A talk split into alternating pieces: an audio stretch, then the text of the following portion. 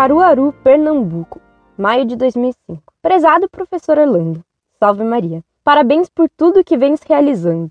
Deus os abençoe sempre. Gostaria que me tirasse uma dúvida. Se Michelangelo era anticatólico, por que se mantém obras dele no Vaticano, como a Pietà, e as pinturas por ele feitas num lugar sagrado?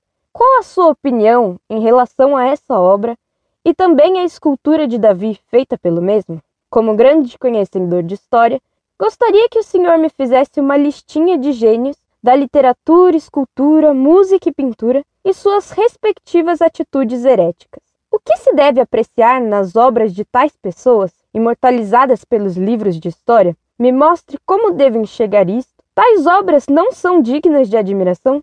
O que é digno de admiração?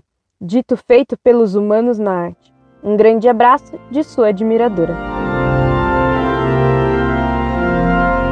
Muito prezada, salve Maria. Michelangelo, assim como Leonardo e muitos outros artistas do Renascimento, eram membros de uma seita gnóstica platônica. Infelizmente, os papas daquele tempo eram muito relaxados e permitiram que todo o paganismo da Renascença entrasse no Vaticano. As obras de Michelangelo são de muito valor quanto à técnica artística. Ele foi o maior escultor da história, entretanto, isso não faz dele um artista católico. O Davi é brutalmente imoral, e houve lutas de rua durante três dias para que a escultura não fosse colocada junto ao palácio da senhoria de Florença, pois o povo não se conformava com sua imoralidade. A Pietà é belíssima. Ela é tida como a escultura mais perfeita que já se fez. Entretanto, ela não causa nenhuma piedade. Não se tem pena da mãe que recebe em regaço o filho morto crucificado. Da Pietà, não se tem pena, mas só admiração. O que, de certo modo, é um fracasso. Ela é de um naturalismo completo e não é obra perfeita do ponto de vista católico. Incorde e sempre,